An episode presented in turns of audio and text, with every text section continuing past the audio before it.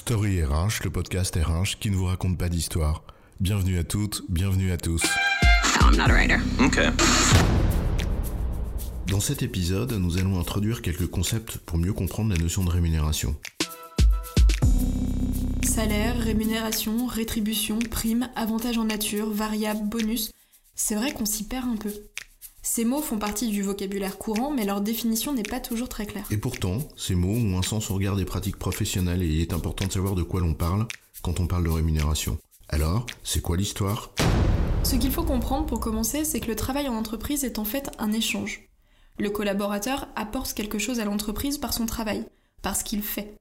Il contribue au projet de l'entreprise, il apporte donc sa contribution. Et en échange de cette contribution, l'entreprise le rétribue.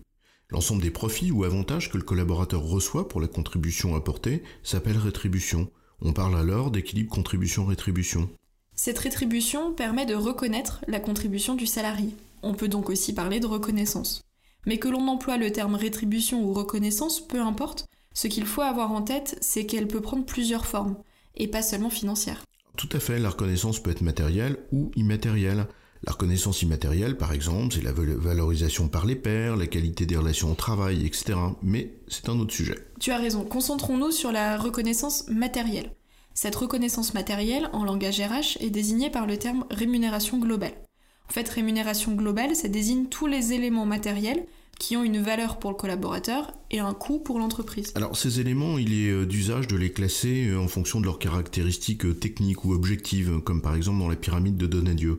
Mais on peut préférer les décomposer en fonction plutôt de l'apport qu'ils ont pour le salarié. En fait, ces apports sont de trois ordres. Le premier, c'est ce qui permet au salarié de consommer, comme par exemple son salaire, mais aussi ses primes. Et aussi des dépenses qu'il ne fait plus, comme des avantages en nature, une voiture de fonction, un appartement de fonction, les tickets restaurants, etc.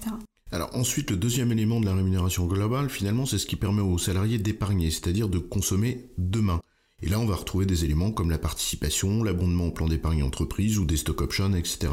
Et enfin, le troisième volet, c'est ce qui lui permet de se protéger d'une perte de cette rémunération en cas d'aléa, par exemple. Et là, on peut citer la mutuelle, la retraite, la prévoyance, etc. En résumé, la rétribution à la contribution d'un salarié n'est pas seulement financière. Deux grandes notions se dégagent, ce qui relève de la reconnaissance morale et ce qui relève de la récompense financière. Cette récompense financière, finalement, peut se regrouper derrière le terme de rémunération globale, qui est de trois ordres, ce qui permet aux salariés de consommer, d'épargner et se protéger. J'ai bon, chef? Oui, c'est bon, mais tu vas pas en faire toute une histoire.